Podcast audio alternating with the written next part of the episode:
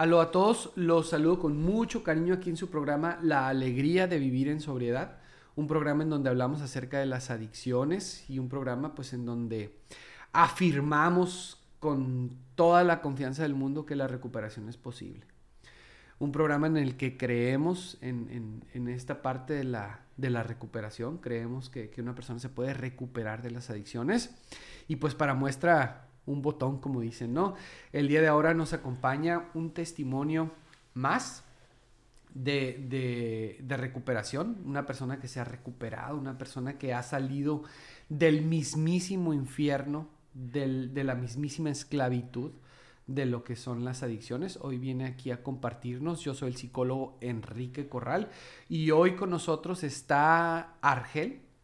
Él, viene a hablarnos un poquito acerca de, su testimonio. Te le voy a pedir que se presente él este, y viene eh, a platicarnos su historia, ¿no? Principalmente. Bienvenido, Argel. Eh, Hola, gracias. te puedas presentar. Enrique, muy buenos días. Eh, pues mi nombre es pues, Argel Grisolli. Soy psicólogo también. Este, y pues encantado de estar aquí y poder contribuir en algo con con un poco de esta historia de vida, ¿no? Como decías tú ahorita, es infierno que se vive, pero se puede dejar de vivir, ¿no?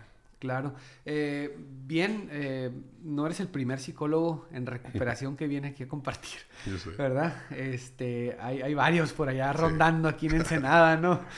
ya sé. Como que a veces les da, ¿no? Por estudiar la psicología a una persona que se recupera. Yo me enfoqué en la psicogerontología, pero pues tengo que hacer la, la psicología pero me especialicé en psicogerontología. Muy bien, este, más adelante a ver si quieres decirnos un poquito eh, en qué consiste este, esta, esta carrera, ¿no? Y eh, en qué consiste tu profesión. Bien, Ángel, eh, ¿cuánto tiempo tienes en recuperación? ¿Cuál fue tu droga de impacto? La droga que, que, como quien dice, la, la, que te hizo sufrir más, ¿no? La pues, Mira, la droga de impacto, la que ahorita todo el mundo dice que no pasa nada, la marihuana. Ok la marihuana que no se inicié. ya lo demás fue historia, ¿no? Vino por añadidura. Eh, gracias a la vida tengo 23 años, voy a cumplir 24. ¿En este, recuperación? En recuperación. Eh, yo siempre le digo que fue por necesidad de mi madre, no mía, porque yo no quería dejar de consumir en ese entonces. Y ella pues me mete un centro, ¿no? Y tres años me dejó en un centro. Eh, pues voy a saber si, eh, si las personas que nos están escuchando son buenas para las matemáticas. Ahorita vamos a saber cuántos años tienes. sí. ¿Sí? ¿Cuántos pues años tenías cuando...? Ah, muy bien. Entonces tenías 25, 27 cuando te internaron. Eh, no, mira, tengo 40... Voy a cumplir 48. Ajá. Eh, sí, como 23 años aproximadamente. Muy joven. 24 años. Muy joven. Pues estaba en etapa Sigue en la etapa del punchis punchis que le decíamos. Eh, la onda de los bailes, las fiestas y, y, pues ahí fue el corte de alas, ¿no? Ok, muy bien. Este, eh, entonces dices que tu, tu, mamá tuvo que tomar la decisión por ti porque al principio no querías dejar de consumir, ¿no? Yo no lo miraba. O sea, yo miraba diversión. A mí, ¿qué me vas a decir? Al cabo de todo es poquito. Y además consumo marihuana y la cerveza de vez en cuando porque yo era más del consumo de la marihuana, después fue el cristal y la cocaína, no cocaína y luego el cristal, ¿no? Entonces yo lo miraba como una diversión porque era los fines de semana, o era con la novia, o con los amigos, pero fíjate que haciendo un recuento nunca fue solo, ¿eh? casi siempre en bolita.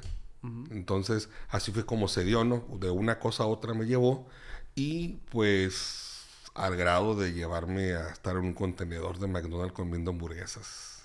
Ok. En la calle. En situación de calle. Sí. No fue mucho, pero fueron como un mes donde yo dije, ¿qué estoy haciendo aquí? Lloré, me acuerdo esa vez.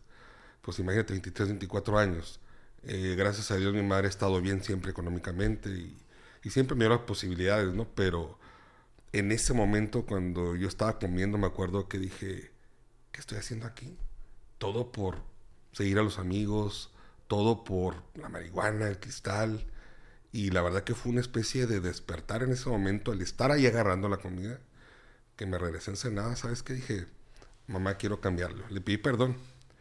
Pero ese día me internó. o sea, pero por mi mente no venía la internación. No, mijito, pero... Y ella ya me estaba esperando. ayuda, ¿no? Sí, ella ya iba a grupos de Alanón. Eso le sirvió mucho. Iba a un centro que le daban pláticas también, eso le ayudó mucho y pues tomó la decisión. Me dijo, te vas a ir a, a la Oceánica Mazatlán. Dije, ah, pues está bien, dije, no pasa nada. Duró 15 minutos el viaje del estero a, a la coral y ahí me quedé. ahí me quedé tres años dorado. Ok. Tres años. ¿Tres años Tres internado? años. Por eso no me quedado ganas de volverme a consumir. Ok, ok, ok. ¿Sufriste el consumo? Se puede decir. O sea, sí, situación de calle. Ahorita, de hecho, me hiciste recordar a la parábola del, del hijo pródigo, Sí. ¿no? Que se encontraba el hijo pródigo ahí, este, comiendo, la- ya que se quería comer la, la comida también de los, de los mismos cerdos, ¿no? Que no tenía que comer en situación Así así, de una situación deplorable y voltea a ver al cielo y dice, por favor, o sea, ¿qué estoy haciendo aquí? No o sea, los este, empleados de mi padre tienen que comer, pues voy a ir con mi padre y le voy a pedir perdón, ¿no? Y bien curioso porque yo trabajé en ese McDonald's. Fui gerente de ese McDonald's. Pero en el mismo círculo, con el mismo sido, grupo ¿no? de gente y amigos, pues me llevó a la perdición, ¿no? Y yo sabía que sacaban la comida, ese horario, lo que queda, pues, ¿no? Y, y fue cuando dije, híjole, pues no. Y sufrí, fíjate que ahorita te lo puedo decir con la frente en alto que pude identificar que era lo que yo tenía, ¿no? Yo tenía dos heridas muy marcadas. Una que era el abandono y la otra la humillación. Y cómo va ligado con mi historia de vida también, al final de cuentas, ya después cuando descubres cosas, ¿no? Pero el abandono de un padre, pues que él era consumidor, actualmente sigue siendo consumidor, este, alcohólico, este, aunque él dice que no, pero pues socialmente cada fin de semana o cada cuatro días está tomando, ¿no? Entonces, ese era, yo ya traía esa imagen de, de niño, el consumo de la marihuana, y lo vi. Entonces, ya traía esas conductas aprendidas que para mí era normal, ¿no? El, el hecho de que, ah, pues fuma papá, toma, ¿no? Y el abandono también por parte de mi madre por circunstancias de la vida, ¿no? Que se separan. Entonces, eso yo sentía como un vacío y obviamente lo encontraba con, con esas personas, ¿no? Que lo único que hacían, pues, era brindarme un, un acompañamiento temporal, pero no realmente lo que yo quería, ¿no?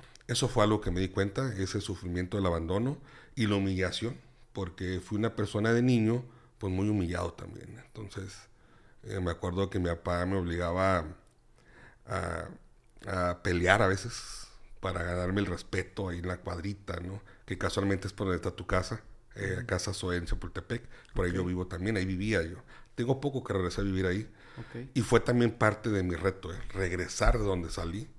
Porque si te das cuenta, y sigue todavía el consumo, sigue todavía toda esa enfermedad. Y pues yo regresé a, ahora sí que a hacer mi vida, ¿no? Pero ahí estoy de regreso, ¿no? Entonces, el estar ahí también me ha ayudado a recordar muchas cosas.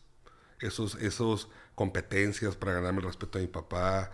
eh, el que tenías que jugar un deporte que no me gustaba, por ejemplo, y yo me sentía, pues, ridículo haciendo cosas que no quería, ¿no?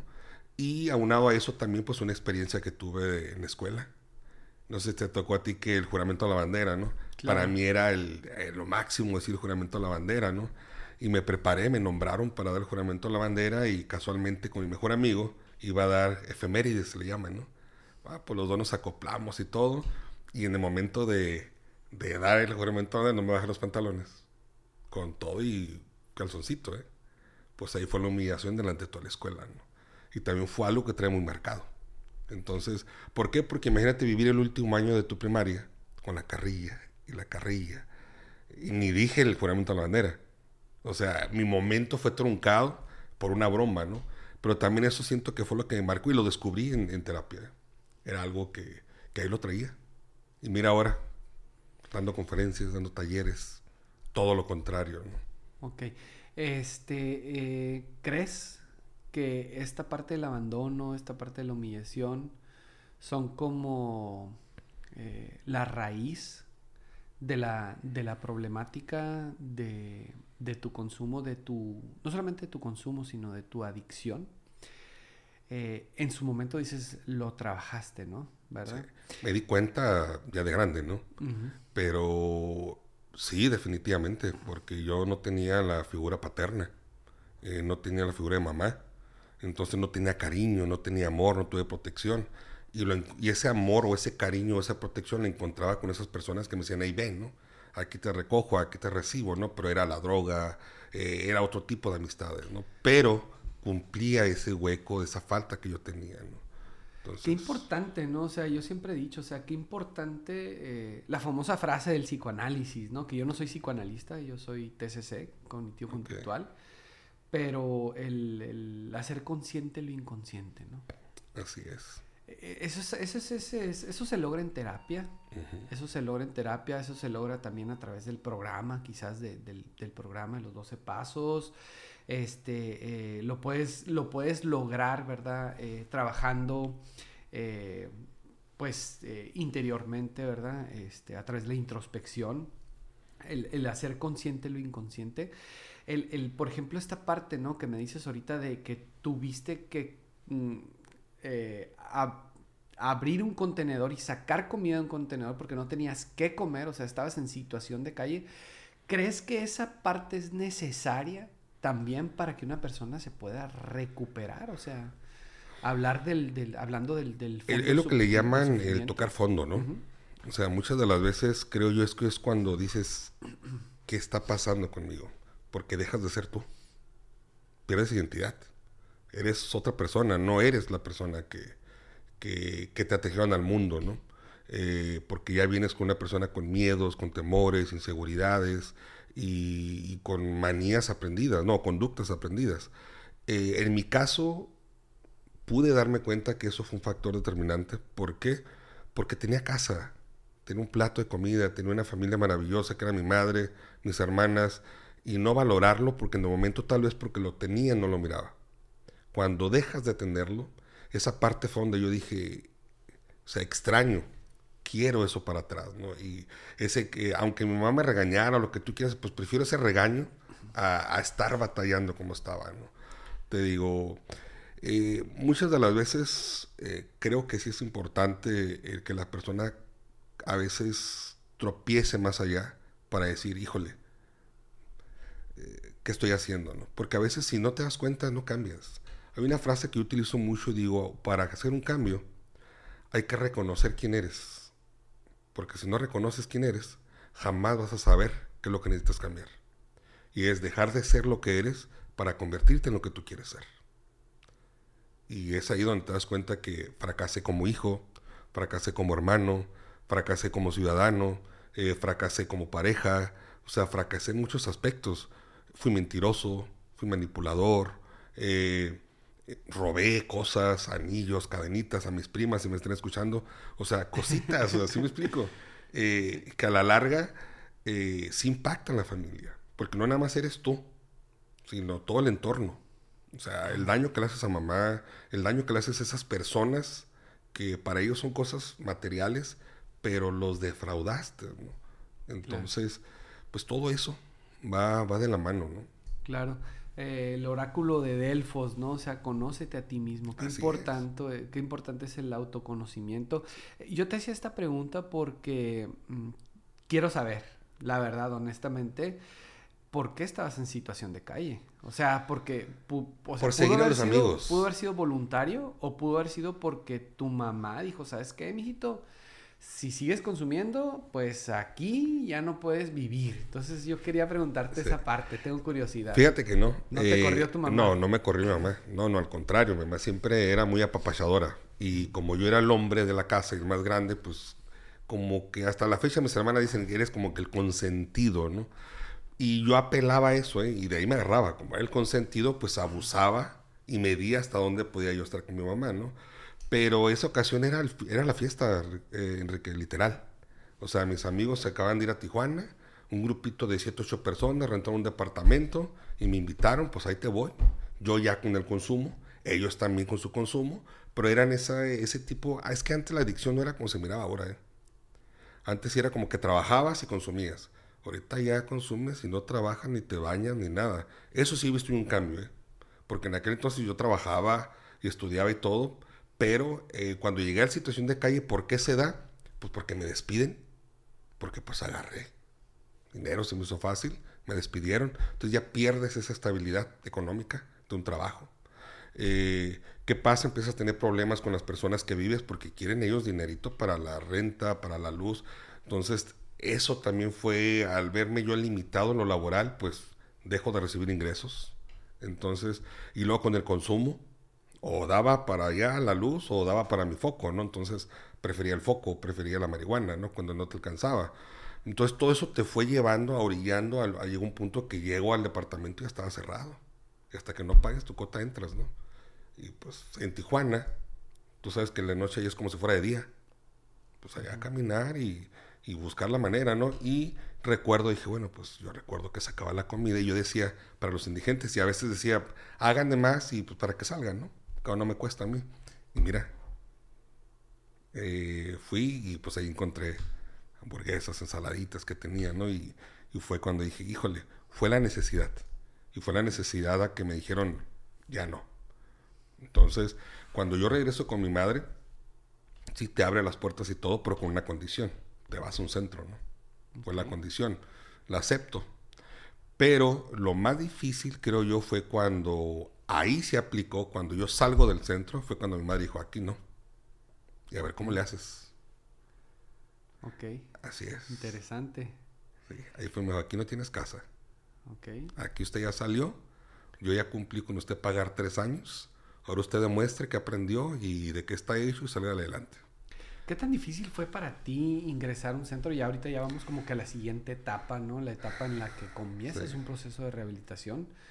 Eh, llegas a un lugar en donde pues te dieron contención, ¿no? O sea, un lugar en donde pues sí, no podías consumir porque pues no había sustancias en ese lugar, pero tampoco podías salir, ¿no?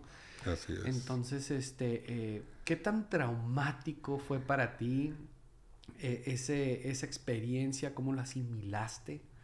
Fue, fue, obviamente fue muy fue impactante, ¿no? Porque al final de cuentas eh, ahí me decían que yo era drogadicto de tocador. Sí, sí, sí, sí. Que porque pues vienes de un nivel socioeconómico un poquito más arribita, ¿no? Pero y yo no sabía eso de esas etiquetas en los centros. Por ayer es como que si te bailas, te peinas y tienes buena ropita, te llaman pepenchones, ¿no? Entonces yo entré en ese cuadrito, ¿no? Pues olvídate, los pepenchones nos da como en feria.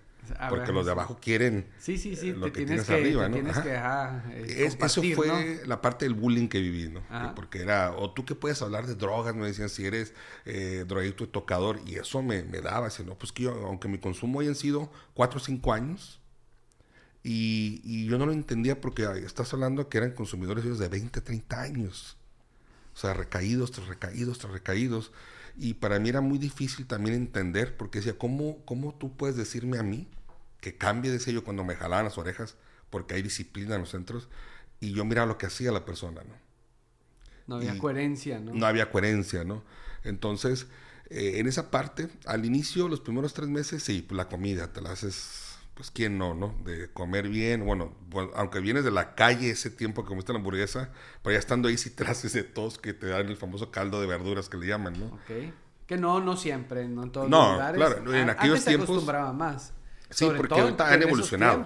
Sí, ahorita ha evolucionado mucho los Han centros, ¿no? cambiado mucho. Así es, antes era más como que te lo tienes que ganar, ¿no? Claro. Y pues ahí tienes que ganarte, desde una cobija, un búnker, búnker se sí, llama, un sí. bunker, ajá, sí, o sea, una te- cama. Así es, para bañarte también. O sea, imagínate compartir el baño con siete, ocho personas al mismo tiempo, ocho bolitas. eh, el comer y si agarraste la tortilla, ya comiste tortillas y no puro caldito. Eso fue lo, lo, lo, eh, lo, lo curada de ese proceso, ¿no? Sí, o sea, en un principio y me, la hice, que- me la hice cardíaca. Qué interesante que usas esa palabra de locurada, ¿no? Porque este, ahorita lo, lo vemos y muchos se escandalizan, ¿no? Y dicen, no, pero ¿cómo puede ser posible, no? Te pero habemos muchos que, que estuvimos en esos tiempos y, que, y que decimos, es que fue gracias a, a- a la mejora de esa situación que viví, que, que ahorita eh, estoy bien, ¿no? O sea, Y valoras un plato de porque comida. valoras Sí. totalmente, empiezas a valorar todo lo que Sí. tenías en, en tu casa, ¿no? Este, es. pero sí, esas prácticas hoy en día cada vez van desapareciendo más en los lugares. Aquí en Ensenada se vinieron con todo. eh, el gobierno se vino con todo, este, eh, se vinieron a regular los centros y, y han dado mucho, mucho resultado, ¿verdad? Así es. Y algo bien importante, Enrique, también ahí, este, retomando lo traumático, era cuando te hacían creer cosas.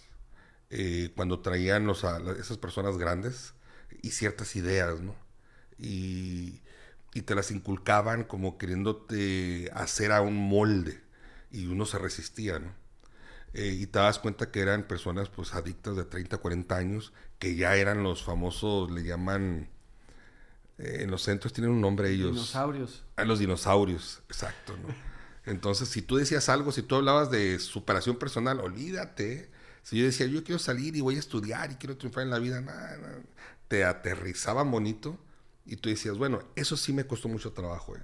porque yo decía, bueno, si hablan de un cambio. Te cortaban las alas. Exacto. Eso fue lo que sí me, me, me, me, me, apachurraba mucho. Yo conocí una persona, no sé si lo, si llegaste a conocer tú, Vargas. Él, él era muy duro, ¿eh? No, él se subió a una tribuna y una coordinación y era de miedo. Era de que estaban el, el famoso chanatito, ¿no? Café negro y el virotito frío. Y era, manito, lo comías por estar viéndolo de cómo era de lo fuerte. Pues eso fue mi padrino, fíjate. Él me dijo, ven para acá, O sea, tú tienes ahí algo que les molesta a los de allá, Tienes que aprender a hablarme, porque si no te van a traer de todo tu anexo, esa. y él fue mi padrino, ¿no? Y él fue el que me, me orientó, me guió. Y gracias, él ya falleció. Pero fue las personas que me dijo, mande. En paz descanse. en paz descanse.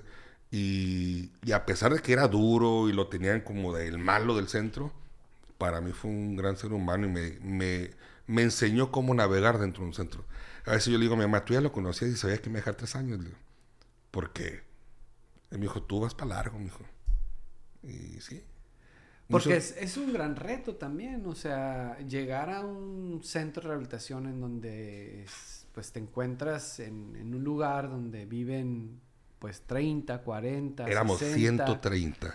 100, 120, 130 personas. Dormías. Es, es, un reto muy grande en donde tú tienes que poner en práctica este, habilidades, eh, sobre todo esta parte de la adaptación, ¿no? Así es. Te tienes que adaptar. Imagínate lo difícil, ¿no? Eh, llegar a un lugar donde si te duermes de lado y te quedas toda la noche, porque dormíamos empilados. Okay. El llegar y ganarte un lugar, ¿no? El tener que... Eh, los famosos servicios entonces yo dije, pues si tengo que moverme, lo tengo que hacer, ¿no? Y pues a moverte a lavar ollas, a lavar trastes, luego ya estaba en cocina, luego ya estaba de guardia, luego ya estaba en el famoso fogón, fogón. Sí, sí, eh, Y ahí fui escalando, ¿no? Y hasta llegar a ser subdirector. Ok. A los siete meses de haber ingresado. Ok. Yo creo pues son un escape. las pilas, ¿no? Dijiste, ¿sabes qué? Este... Eh, y sí, a, muchos les, les, pasa eso, ¿no? Llegan muchos sin saber trapear, sin saber barrer, sin saber, o sea, jamás lavaron trastes, ¿no? O sea, algunos llegan así, o sea, y ahí les toca aprender. Así es. Algunos hasta oficio, con oficio salen, ¿no? Del lugar, o sea, y de repente ya les tocó ayudar al, al, pintor, al carpintero, al electricista y aprendió el muchacho, ¿no? O sea... Sí. Qué interesante es esa parte, ¿no? Este, eh, aprendes en un lugar de esos en el que menos te imaginabas aprendes a ser útil, ¿no? Y hacer las cosas muchas veces ya sin, sin el qué voy a recibir a cambio, ¿no? O sea, porque no te pagan. Así es. No te pagan, o sea, ahí sí aprendes a hacer un servicio de, de buena voluntad, dicen, ¿no? Entonces sí, hay un cambio realmente en, en, en, este tipo de lugares. Cada, cada lugar es diferente. en cada lugar se, se, respira eh, un carisma diferente, una espiritualidad diferente. Tiene que ver mucho, ver, tiene que ver también mucho sí. el encargado del, del, lugar, ¿no? O sea, las cabezas la vocación. del, lugar, la vocación que tiene el encargado, la coherencia de vida también, ¿no? Que hay en, en sí. los encargados. Este, pero si tú te pones las pilas, así te pongan en el lugar más estricto, en el lugar más, este, eh, con unas condiciones más precarias, y tú te pones las pilas, te adaptas y le sacas provecho al lugar. Así es. Creces. Ahí tenía dos opciones. O un día más, porque o aprendes muchas cosas que no conocía. Así es, o aprendes o te resientes. Porque aprendí cosas que yo no sabía. ¿eh? Yo, gracias a Dios, nunca he pintado, nunca he pintado. Nunca he llegado a la famosa pinta que le decían, que yo le escuchaba ahí, y la pinta y los tatuados, la cárcel. Y la cárcel. Y... Entonces, todo eso para mí fue una escuela. Porque créeme que una vez que salgo yo, lo que menos quise, porque me acordaba ¿eh? de cada persona que subía. No sé si llegaste a conocer un personaje que le, le dicen el pingüino. No. Muy conocido en los centros. No, y yo que creo que yo- ya va a cumplir como 40 años de anexos y anexos y anexos y anexos, ¿no? Y él era muy como popular en los centros, ¿no? Porque siempre recaía, salía la semana recaía, ¿no? Un paciente de, les dicen de, de, puerta corrediza, ¿no? de puerta giratoria, perdón. de puerta giratoria, ¿no? Porque entra y sale, entra y sale. Y donde quiera te lo encuentras y cada que lo veo, híjole, me traslado al centro.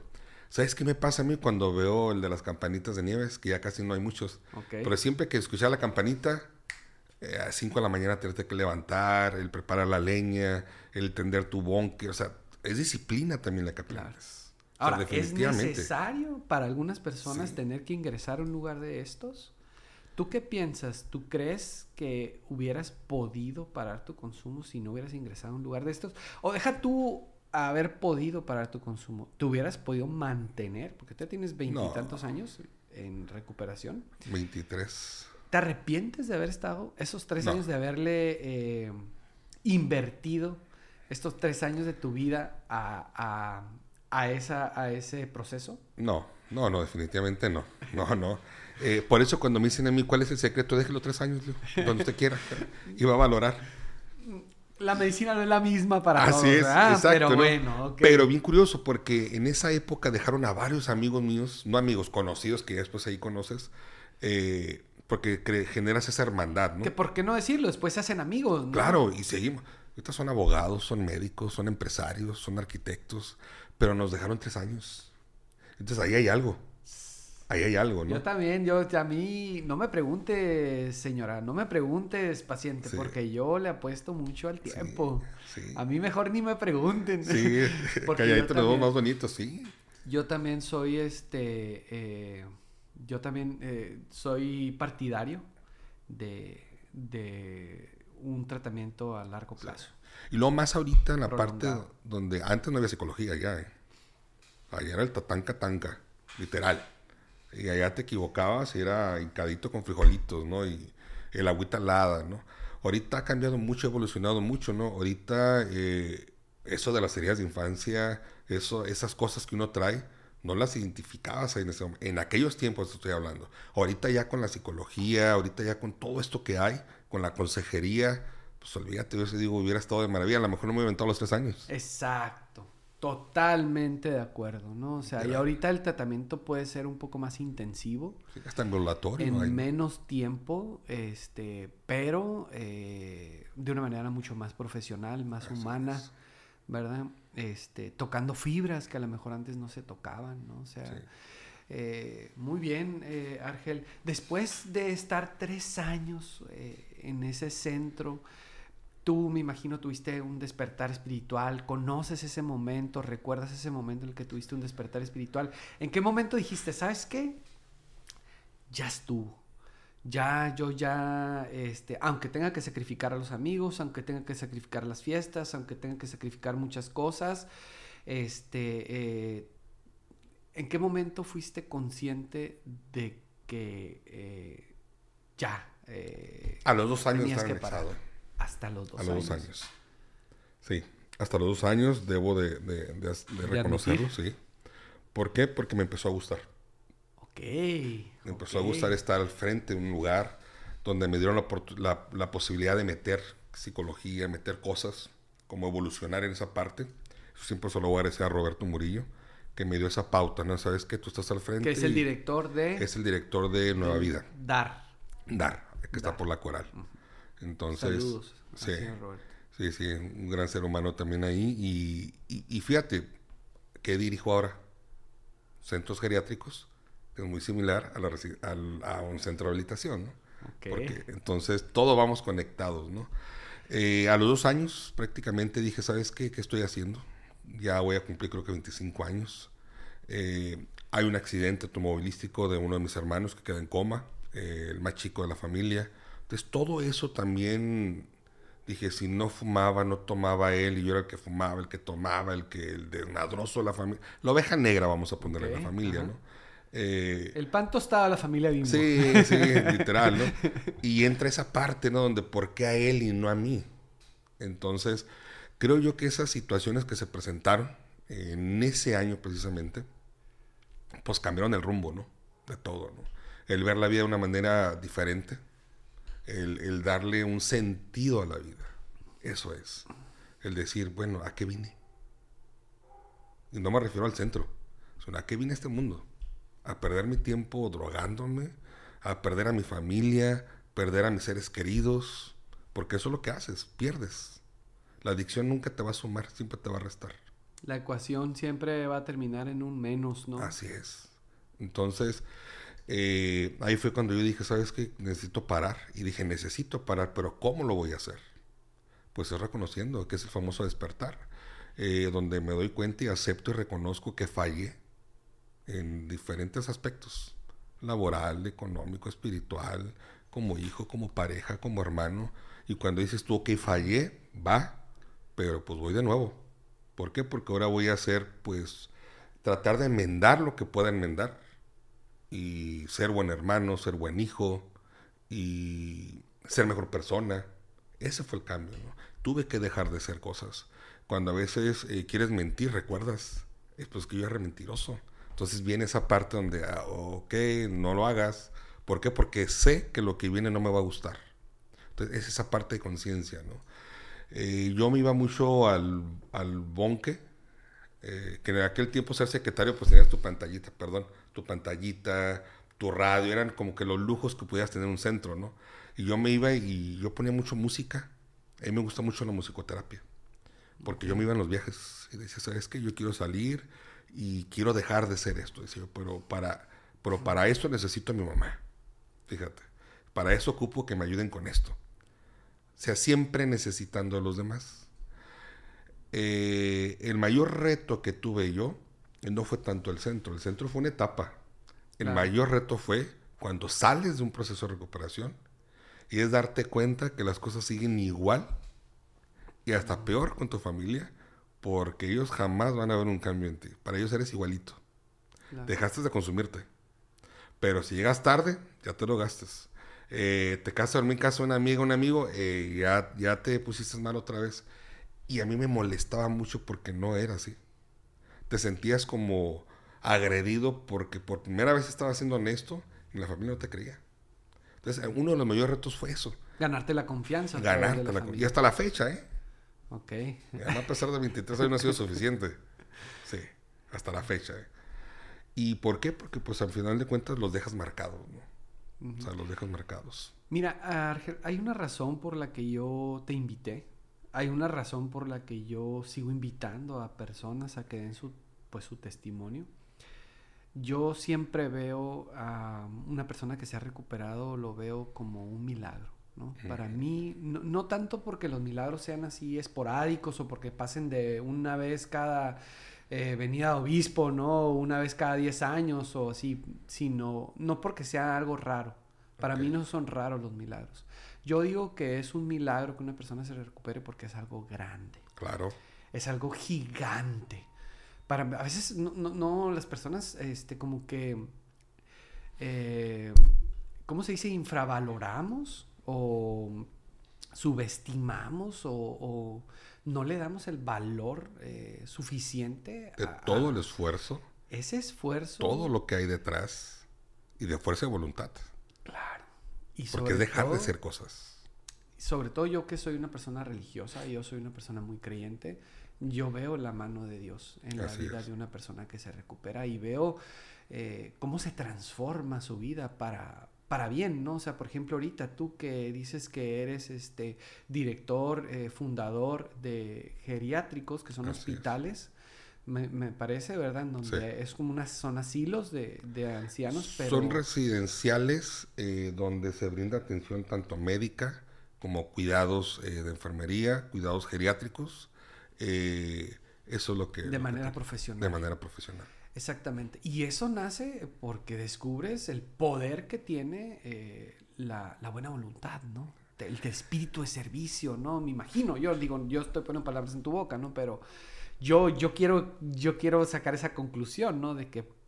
E, es esas, mira, y, es muy cierto eso que dices tú. Eh, yo agradezco a la vida y al poder superior porque dices tú, sin él, sin él no estoy donde estuviera, ¿no? Pero entender que dices tú, bueno, ¿qué? ¿Te acuerdas que te dije al inicio darle un sentido a la vida? Y yo decía, bueno, ¿qué voy a hacer? ¿Qué quiero hacer? ¿no? Eh, a mí me gusta, recuerdo la herida del abandono. Entonces yo no fui cuidado. ¿Qué hago ahora? Cuido. eh, la herida de la humillación. ¿Qué hago ahora? Motivo. Entonces, eh, me, he dado cuenta yo que, que muchas de las veces no, no valoramos esa parte de decir realmente por qué voy a cambiar por qué voy a dejar de consumir. En ese caso a mí fue, dije, yo quiero transformarme y transformar la vida de los demás si se puede. Y literal, me compré ese chip. Porque yo siempre le he dicho, todos tenemos ese poder. Desde como hermano puedo transformar a mi hermano más chico. Como pareja puedo empoderar a mi pareja. Apoyarla, que estudie económicamente. Entonces, ese es un poder que tenemos todos los seres humanos. El problema es que no nos lo creemos. El problema es que condicionamos o damos para recibir algo cambio. Cuando tú dices doy sin recibir, mira, la vida te bendice. ¿Y sabes qué es lo que dice la gente? Ah, porque ya tienes. No. Simplemente solté. Simplemente trascendí. Y me la jugué, ¿eh? Porque aquí hay de jugársela. Aquí es de arriesgarte. Y apostarle. Yo nunca imaginé que iba a ser lo que hago ahorita. O sea, escribir libros o a las residencias. Nunca. Pero fue a raíz de ese pensamiento de decir, ¿sabes qué? Gracias Dios por permitirme hacer ese cambio, pero lo más importante es que sigo haciendo cambios en mi persona, porque mira, el yo cuidar a un adulto me ha preparado para envejecerme. Entonces todo va de la mano. Por eso le digo a las personas, hey, créetela. El secreto está en que te la creas. El problema es, Enrique, que nos han enseñado que tenemos que ir acompañados. Y no es cierto. Mucha gente son infelices por no tener una pareja, por no tener un carro, por no tener un estudio, o simplemente porque no tienen lo que el compañero enfrente tiene. Ya desde ahí tenemos esa infelicidad. Entonces ya venimos marcados. Entonces cuando tú entiendes y comprendes que en el mundo venimos solos y nos vamos a ir solos, pues aprendes a vivir tu soledad. Y me refiero a que si hay una compañía, una compañera, un compañero, pues se disfruta en el momento, pero no engancharse, porque sufres. El problema es aprender a ser feliz con lo que tenemos, no con lo que no se tiene. Claro. Qué, interesante es, es, eso, ¿no? Este, ah, ahorita me hiciste recordar una frase de, de San Francisco de Asís, ¿no? San Francisco de Asís decía, decía, yo para ser feliz necesito muy pocas cosas, decía. Y esas pocas cosas que necesito las necesito muy poquito. Decía, ¿no? Este, ¿Eres feliz, Argel? Con lo que tengo, sí. Ok. Así es. Qué interesante es esa parte, ¿eh? Porque, eh, no sé, yo, yo, yo conozco tu vida, tengo poco de conocerte, ¿verdad? Este, pero sé lo que haces y sé que lo que haces eh, tienes, tiene trascendencia lo que haces. Eh, y ahorita, y ahorita pensando, o sea, un poquito, este, llevo a la conclusión de cómo, te digo, soy una persona religiosa, no sé si tú seas creyente, pero eh, yo llevo a la conclusión de cómo eh, Dios, o la vida, o el universo, como tú lo quieras ver, escribe derecho en renglones torcidos. Y de los males, saca bienes. Así es. Si no hubieras vivido esta experiencia, dudo mucho que, fue, que tuvieras lo que tienes ahorita, que, hicieras lo que hiciste, lo que haces Definitivamente, ¿no? ¿eh? no, definitivamente. A lo que te dedicas. Así es. Pero te decía, todo va conectado. La vida no te va a poner cosas que no necesites. El problema es cómo afrontes tú esas situaciones. Eh, no sé si recuerdes esa, no sé si era parábola, que yo lo escuché en el centro, de hecho Vargas lo dijo, ¿no? Cuando pides ayuda, clemencia a Dios, y en un barco se creo que se cae los, la persona y se está ahogando, ¿no? Y que le dice, ¿sabes qué? Dios, ayúdame. Y le avienta una tabla y, y nada, ¿no? Eh, le avienta una lanchita por un lado y tampoco porque Dios me va a salvar, ¿no? Entonces es en esa parte donde dices, se ahoga y llega con Dios y le reclama, ¿no? Y es porque si tanto te clamé y tanto te pedí, te imploré y no me diste, no me salvaste, aquí estoy muerto, ¿no? Y dice, no, pues es que yo te mandé te puse las herramientas. El problema es que tú no las vistes, tú no las aprovechaste. La vida así es. Siempre te va a presentar oportunidades. Y aprovecho ahorita este espacio, este, este, esta, esta historia que cuentas, ¿no? Esta metáfora que cuentas. aprovecho también para, para, para decir eh, que cuando una persona se quiere recuperar o cuando una persona busca la solución para dejar de consumir, siempre va a encontrar los medios. Así es. Los medios ahí están. Siempre va a haber personas dispuestas de manera desinteresada para ayudarte. Siempre. Y de la vida, Dios, el universo, como lo quieras ver, te va a poner los medios, pero también está en ti, ¿no? O sea, que tú este, aproveches los medios Así es. que se te presentan, ¿no? En este caso, tú lo supiste aprovechar. Sí. Eh, no sé en qué momento empezaste a estudiar psicología. ¿Fue dentro del centro, saliendo? No, fue. No, saliendo del centro, fíjate que. Recuerdo. De hecho, yo me quise fugar, ¿eh? Me fugué. De hecho, si Roberto No, me está no me escuchando. extrañaría, no me Sí, extrañaría no, para no, nada. pero siendo director me fugué. Ok. Literal, yo fui de los que, ¿saben qué? Vamos a- Parte de la evolución era, pues vamos a correr. Hay que salir a un parque que está acá atrás y vamos todos los recuperados, ¿no? Y yo como secretario, pues voy con ustedes. No, pues sí. No, pues adelante. La primera semana todo bien. Segunda semana todo bien. Y Roberto me dice, no, pues todo bien. Es que que ir los, los, los viernes al cine. No, pues también, pero yo estaba armando mi cuadro, ¿eh? Buscar la forma de cómo escaparme, ¿no? Total que un día nos levantamos a las 5 de la mañana y te vamos corriendo trotando. Y le ¿saben qué? Me voy, me voy a abrochar la agujeta. Le te sigan. Y pues píntate, carnal. Me salgo media cuadra y agarro un teléfono público y le marco a mi mamá. Dije, ¿sabes qué? Le digo, ya. ¿Ya qué? Digo, pues ya, ya estoy fuera. ¿Fuera de dónde? No, pues es que ya no quiero estar en el centro. Ah, ok. Pues bueno, pues adelante, mijo. Usted sabe lo que hace, usted toma su decisión. Que Dios me lo bendiga, porque aquí no hay casa. Pues colgué y me regresé otra vez trotando al parque. y me incorporé con el grupo y me meto otra vez al centro, ¿no? Eh, sí se dieron cuenta, obviamente. Este, pero era un equipo muy bueno de servidores que ahí también jugó la parte que vieron que regresé, ¿no? Pero ya después lo confesé en tribuna, ¿sabes? Que yo me fugué, este, porque es muy penado fugarte, ¿no? O sea, eh, te castigan. en Sobre ese todo en aquellos tiempos. Sí, ¿no? Ahorita ya es muy diferente, pero sí, eh, el, el que tal vez mi madre se haya mantenido, y hasta la fecha, ¿eh? que tenga esa postura, me ha ayudado a mantenerme, y creo yo que es ese pilar, tanto ella como mi hermana iraní, que me han mantenido a sostenerme. Porque solo no podemos, Enrique. Buen, buen punto. Muy buen punto. Necesitamos. Pero sabes, sabes, ahorita que estabas platicando, yo eh, llego a la conclusión de que tu recuperación empieza con la recuperación de tu mamá. Sí. Porque antes de tu mamá ya estaba en recuperación, Enferma. o sea, tu mamá ya estaba en un programa, ya conocía un programa, es. ya estaba en un grupo, ya iba a pláticas, ya había investigado, ya se estaba preparando, ya me imagino, ¿no? No Sí. conozco a tu mamá, pero me imagino que ya había trabajado ciertas Así situaciones emocionales que, que, que, que no le permitían ser la mamá que necesitaba ser para ayudarte, ¿no? O sea, ese factor de apoyo Así es. para poder ayudarte a, a recuperar. es que imagínate lo difícil para ella también, porque yo regreso a los 13, ella me deja a los 5 o 6 años de edad, y yo regreso a volverla a ver hasta los 13 años de edad, que es cuando yo me voy a vivir con ella. Y pues obviamente un mundo diferente, completamente en todos los aspectos, cambia mi vida por completo, donde me da todo ella, pero también ella no sabía ser mamá, o sea, también ella creo yo que tuvo un reto muy grande, imagínate de un niño de 5 o 6 años, allá un adolescente de 13 años, pues también para ella era difícil, ¿no? Y yo ya con mañas de agarrar cositas, de... Porque vienes, yo le digo, a- siempre digo tatanca, ¿no? O sea, llega uno bien, pues a quererte comer el mundo, ¿no? Y con el derecho, como me abandonaste, todo me tienes que dar. ¿Eras manipulador? ¿Eras chantajista? Sigo siéndolo, ¿eh? Sigue. más que ya lo controlo.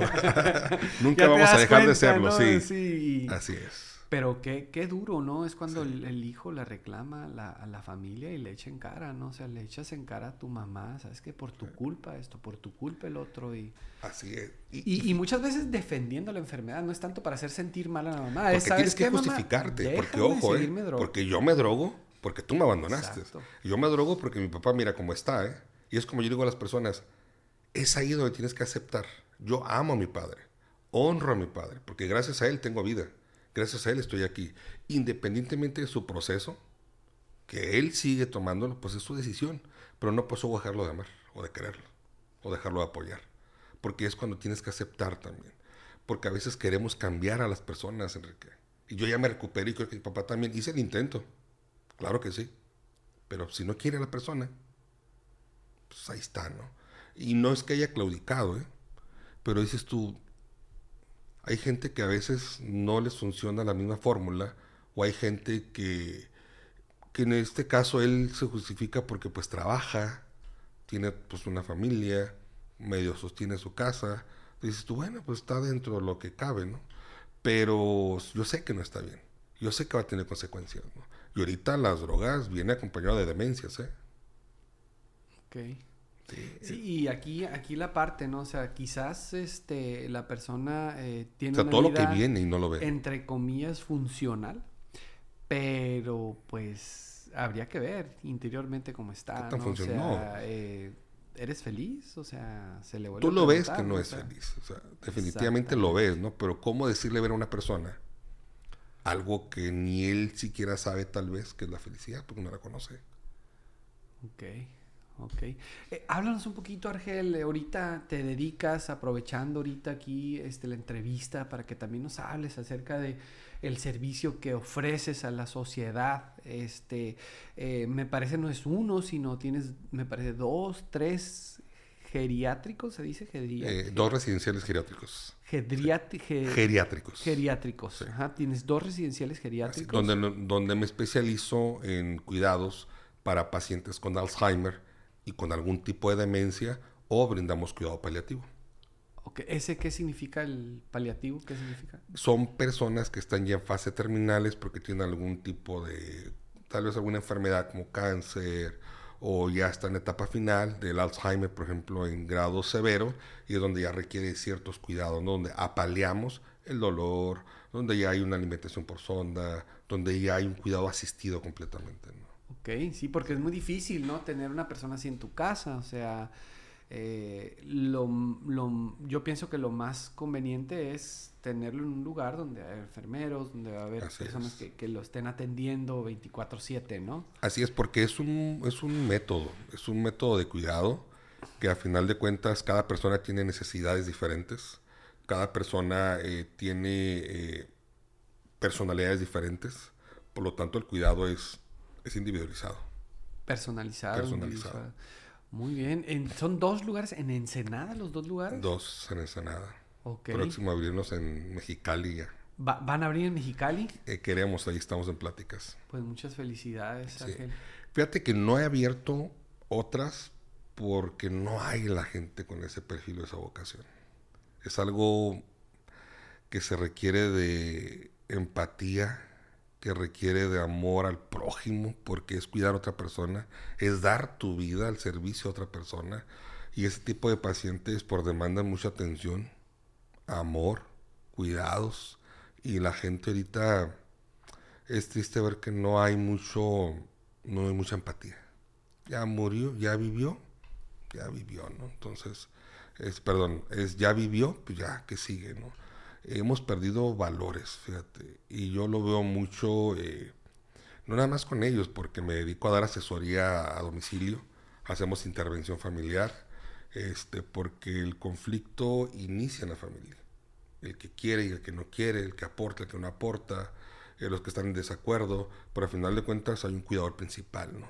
Que es el que se hace cargo y es el que sufre y es el que le llega todo, ¿no? Pues ahí es donde entro yo donde doy el acompañamiento, asesoro, oriento y muchas de las veces la familia ni siquiera sabe que tiene el paciente. Entonces ahí es donde con un equipo interdisciplinar, con un médico geriatra, eh, con rehabilitadores, con cuidadores, con enfermeros, se hace un equipo de trabajo. Y cuando la persona es candidata, pues ya ingresa a una residencia. Yo siempre he dicho, las residencias es el último lugar que yo te voy a ofrecer es porque ya no hay opciones y ya requiere. Porque una residencia es para una persona que lo necesita. Para una persona que se vale por sí misma, que si bien la etapa va iniciando de la enfermedad, pues hay que darle el derecho a que viva en casa todavía, con los medios y los cuidados y con la gente profesional, pero la, la estancia sí va a llegar en un momento, pero no en, este, no en esta etapa. Eh, bueno, pues dicho sea de paso, también aprovecho porque yo también manejo una idea muy parecida. Yo también siempre les digo a las familias, este, ya intentaron a través de la psicología para que deje de consumir este, su familiar, no, pues que ya, ya intentaron a través de un consejero eh, especialista en adicciones, no, pues que ya, ya intentaron a través de los grupos de autoayuda, no, pues que ya, y no se ha podido, no, pues entonces sí, ahora sí ya requiere un tratamiento residencial, ¿no? Inclusive a veces los invito a que le busquen también por el lado de la religión, ¿no? O sea, a algunos les funciona. Yo conozco muchas personas que por ese lado se han recuperado y han dejado de consumir, ¿verdad? Este, pero si ya no te funcionó en ninguno de esos métodos, ¿verdad? Que, que, que son de los métodos más conocidos y que también tienen su grado de efectividad, si no te funcionó, es tiempo de poner, o sea, de considerar un tratamiento residencial, ¿no? O sea, ya de contención en adicciones. Así es, porque la persona no puede sola, ¿no? No puede parar. Y en este caso, los abuelitos, pues las personas no pueden estar solas. ¿no? De hecho, en uno de los libros publiqué donde digo... ¿Tienes un libro? Hay que cuidar, tres libros ya. ¿Tres? Tres libros. ¿Puedes mencionarlos? Eh, uno que se llama Gerontocomía, okay. que es el arte de cuidar. Eh, el otro que es Memorias de un cuidador. Y este último que voy a sacar que se llama Adultecentes que es la etapa donde vas a llegar a los 50 y, y pues vamos preparando el terreno para lo que viene, ¿no? Porque a los 50, en 60, 70 y tengo pacientes de 60 años, 65 años, con un tipo de demencia. Entonces eso me pone a mí a concientizar y a prepararme que a lo mejor en 10, 12 años voy a tener ese problema, o tal vez no, pero ya entra esa curiosidad, ¿no? Pues esa semillita y hay que prepararse. Te vamos a tener que volver a invitar para que nos hables de, de vamos a tener que hacer tres programas más para que en cada uno nos hables de un libro. De, es bonito. Fíjate que esos libros tienen una historia muy curiosa, ¿eh? porque los he escrito a través de haber sufrido algo.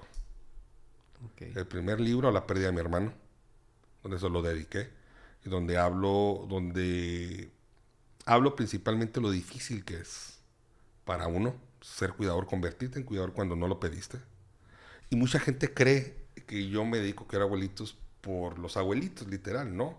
Eh, mi cuidado nace a raíz de mi hermano que tenía 18 años estando en coma. O sea, él tiene 18 años de edad. Entonces, él fue el primer contacto que tuve para ser cuidador. Y de ahí, pues, se me da la oportunidad una gran mujer que en paz descanse, Malulis, que es Lourdes Moreno, de Pasteles Lourdes. Esa mujer llegó a mi vida y me transformó por completo. Ella me enseñó el emprendimiento eh, la parte del negocio, la parte de ayudar, la parte de decir, si donde come uno echamos más agüita, comen más, ¿no? Y la parte del empoderamiento.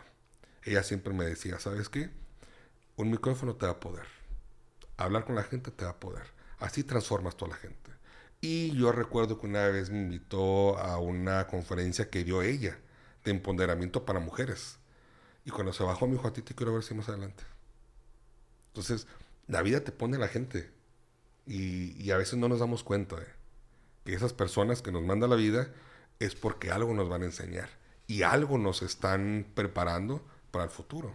¿Cómo se llaman los geriátricos? Los, las casas las el lugar... ACAM residencial. ¿Mande? ACAM residencial. A K ACAM es A C de casa, A de ángel y M de mamá. ACAM, que significa atención y cuidados al adulto mayor. Ok. Te pueden encontrar en las redes sociales. en las redes sociales, en la página. esa es una de las cosas que tenemos ahí. Hay, actividad. Eh, ahí pueden mandar un mensaje y un asesor gerontológico los, los contacta. ¿no? Eh, eso es básicamente lo que... Ese es mi fuerte, ¿no? Que es lo que me gusta. Claro. Y es con lo que tengo ya pues 23 años. Yo salí del centro y directa, prácticamente directamente un centro me metí de, de abuelitos. Okay. O sea, trasladé de uno a otro. y ahí estoy. Pues muchas felicidades. No, gracias. Este, pues mira, Argel, te quiero dar las gracias por haberte dado la oportunidad de venir aquí a compartirnos un poquito de lo que fue tu vida, de cómo se transformó, de cómo encontraste la recuperación y de todo lo que has logrado gracias, a que te has mantenido en sobriedad. Eh, sé que el tiempo es lo más valioso que tenemos y yo por eso te lo agradezco porque tú estás dedicándose a este tiempo, nos estás ofreciendo este tiempo a todos nosotros. Eh, y pues eh, muy bonito tu compartimiento y pues desearte el mayor de los éxitos en todos tus proyectos. Ojalá y se abra, eh, se abren las puertas de ACAM allá en Mexicali. Así es, primeramente Este, Dios. Y pues muchas bendiciones, Argel. No, gracias a ti, Enrique, por esta oportunidad y la verdad que es la primera vez, ¿eh? es la primera vez que hablo eh, en público De tu testimonio. de mi testimonio. Eh, creo que fui egoísta durante 23 años. Eh, sí, Mira, hay muchos ahorita, hay muchos emprendedores que este, tienen el problema de las adicciones o tuvieron el problema de las adicciones. Eh, desgraciadamente muchos no se atreven a decirlo, pero Por el, ese adicto, estigma. el adicto cuando se recupera, olvídate, hace muchas cosas, hace muchas cosas, ¿no? Este, eh, la mayoría de las veces el, el adicto en recuperación, uf, olvídate, es una bendición para, siempre- para los demás. Yo le digo a los, a los muchachos, ustedes son como un X-Men. Así de sencillo. Mírate en un espejo, mírate fijamente y mira el potencial que tú tienes. Porque eres tú. No es tu familia, no es tu pareja, no es eres tú, ese poder que tienes de transformar, porque solamente tú lo vas a hacer. Yo siempre digo, son tus sueños, son tus metas, y nadie más, a nadie le importa, eso lo entendí. ¿eh? A nadie le importa tu vida más que a ti, porque todos tienen su propia vida. Mamá tiene sus problemas, papá tiene sus problemas, mis hermanos tienen sus problemas. Entonces yo tengo que hacerme responsable de mis propios problemas. Y donde digo a las personas, ustedes tienen ese poder, nadie más que ustedes. Un centro nos ayuda, nos guía, nos orienta, pero si tú no lo aceptas y no te abres a recibir esa información, el cambio no se da. Y es donde viene esa parte de eh, rendirte, así que Derrotarte. derrotarte y decir quiero cambiar. Muchos me han dicho, ¿cuál es el secreto? Yo, pues el secreto es dejar de ser lo que eres y conviértete en lo que quieres ser. Ese es el problema. Como viene detrás de todo esto perseverancia, esfuerzo, sufrimiento, porque nada es fácil tampoco, Enrique. Entonces todo ha costado. Mucha gente dice, ay, Argel ahorita sus libros y las casas y está bien. Sí, pero fueron años. Años de apostar, años de, de crecer, de estudiar. Me preguntaste hace rato, ¿hace cuánto estudié psicología? Hace cuatro años. Pues estoy recién salidito apenas. Y créeme que fue de los mejores regalos que pude recibir en la vida. Porque estaba entre mm, si estudiaba medicina para serme geriatra o psicólogo. Siendo que ahorita el futuro viene en la geriatría. Dije, va, pero también no hay psicogerontólogos. Y me fui por esa área, ¿no? Pues muchas felicidades. Eh, bendiciones para ti. Gracias. Bendiciones para toda tu familia que me imagino que está feliz también, ¿no? O sea, de que el día de ahora te encuentres en recuperación. Pues ya está la familia, fíjate, en las residencias prácticamente, trabajando ellos conmigo ahora, sí. Ok, ok. sí. Bueno, pues muchas gracias, Argel. Bendiciones para todas aquellas personas también que nos este, eh, escucharon. Aquí vamos a dejar en los comentarios, vamos a poner los datos para que te puedan encontrar. No sé si quieras darnos tu teléfono, ya lo ponemos ahí en, los es, claro datos, sí. aquí en el canal, aquí en este, en el programa. Y también vamos a poner una liga, ¿verdad? Para que conozcan. En las redes este, la sociales también estoy como Argel Grisoye. Ahí Argel viene también, Grisoye con doble L, ¿no? con doble L. Grisoye. E al final, Grisoye, así como se oye. Grisoye. Muy bien, pues bendiciones, Argel, que estés muy bien. Gracias a todos por escucharnos. Nos vemos después en otro programa, aquí en su programa La Alegría de Vivir en Sobriedad. Que estén muy bien.